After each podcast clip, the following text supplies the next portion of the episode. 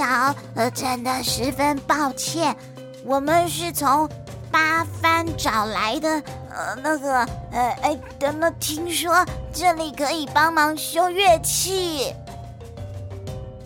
嗯，我的确是会修乐器，可是也不至于急得要那么晚来找我吧？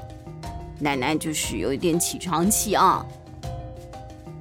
对不起，对不起，我我们也是事出有因的。呃，拜托拜托，呃，能不能请您帮我们修理我们的笛子？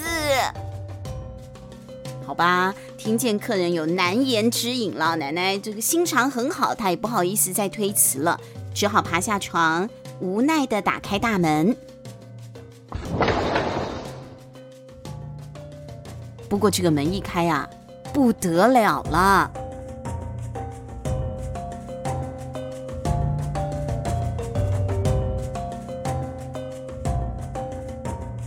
奶奶瞪大了双眼，惊讶的一句话都说不出来，因为站在门口的可不是什么普通的人呢，他们是一群河童。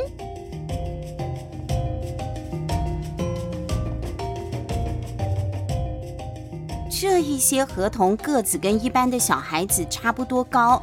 尖尖的脸上长着乱乱的头发，而没有梳啊，背着呢像龟壳一样的甲壳，头顶上还有着一个白色的盘子。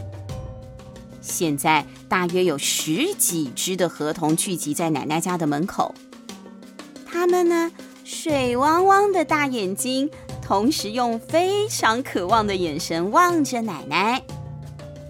这种惊吓的程度实在是非比寻常。连平常胆子超大还很会打架的奶奶也吓傻了。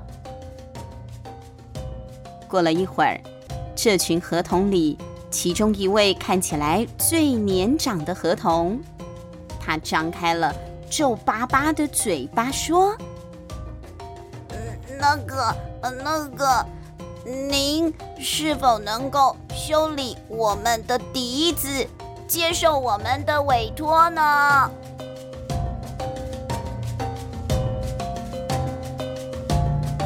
半神铃音丸，我们家的睡前故事音响版热播中，详情请见资讯栏。